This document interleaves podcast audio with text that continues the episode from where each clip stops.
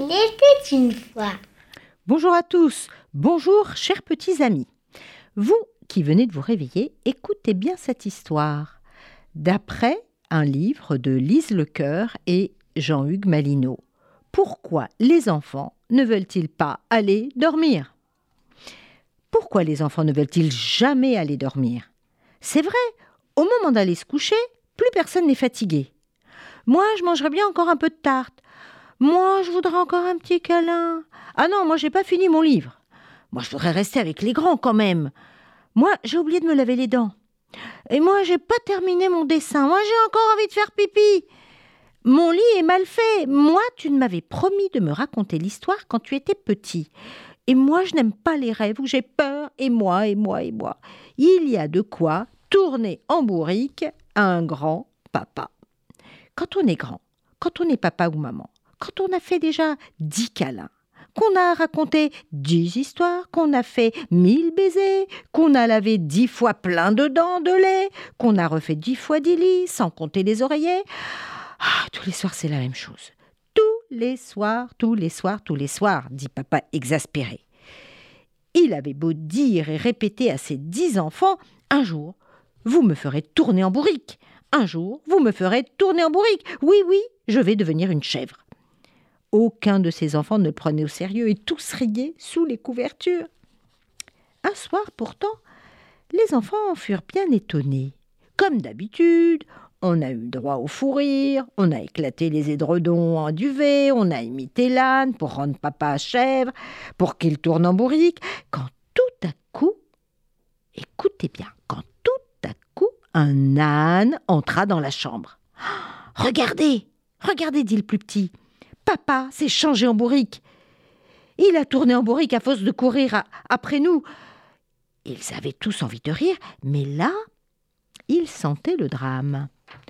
Le plus grand vint toucher l'animal et déclarèrent que papa était devenu un âne, que c'était bien lui, d'ailleurs il sentait le tabac, et ils se mirent aussitôt à avoir très peur. Oh là là, oh là là, on a changé notre papa en âne, se lamentait l'aîné des garçons. Papa est devenu une bourrique. Oh là là, à cause de nous. pleuraient les filles. Tous pleuraient, mais pas le plus petit. Lui, il trouvait ça bien doux et bien chaud, un papa en âne. Ben oui, avoir un papa âne, c'est bien plus amusant, surtout à cause de ses oreilles. Mais pourquoi vous avez peur? Mais tu ne te rends pas compte, c'est grave, c'est très très grave. Comment on va faire? Papa, papa, arrête s'il te plaît de jouer à l'âne. Allez, reviens. Mais l'âne restait tout à fait âne. Et s'il se laissait caresser, cajoler, il était tout étonné que ce soit au milieu de pleurs, d'angoisses, de prières. Et il finit par se coucher là, en se laissant caresser. La plus petite fille disait Papa, je ne ferai plus pipi au lit. Papa, écoute-moi, on ira tous se coucher tout de suite. Mais l'âne restait âne. Alors la plus grande des filles proposa.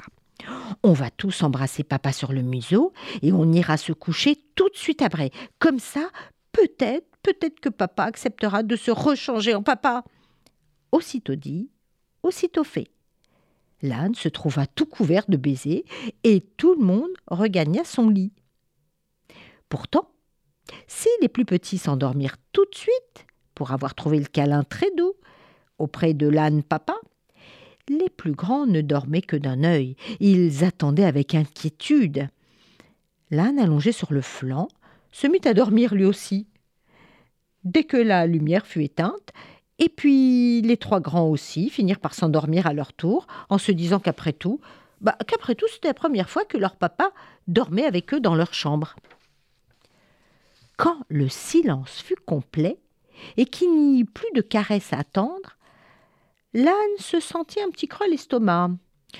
Il eut une irrésistible envie de retrouver son avoine favorite, et il se remit sur ses sabots, sans bruit, quitta la maison pour retourner au champ voisin, d'où il s'était enfui. évidemment, on avait oublié de fermer la barrière. Quand le papa, le vrai papa, revint pour de vrai quelques instants après, fut tout étonné de trouver la porte grande ouverte par l'âne. Il n'avait pas, évidemment, refermé la porte, et il ne l'avait pas vue. Mais plus encore, il fut étonné de voir ses dix enfants endormis sagement. Tout de même, il fut surpris par un crottin sur lequel il faillit glisser. Il ne comprit, ni ne sut vraiment ce qui s'était passé. Mais lorsque les soirs suivants, il disait à ses enfants encore réveillés Vous allez me faire tourner en bourrique, si vous ne vous couchez pas tout de suite, tous les enfants couraient au lit, vite, vite, vite. Seul le plus petit, qui espérait encore caresser un papa âne, faisait quelques difficultés. Ben, il voulait caresser l'oreille de son papa âne. Et depuis ce jour, le papa, sans en connaître la vraie raison, n'avait qu'à prononcer la phrase magique Vous allez me faire tourner en bourrique pour être obéi.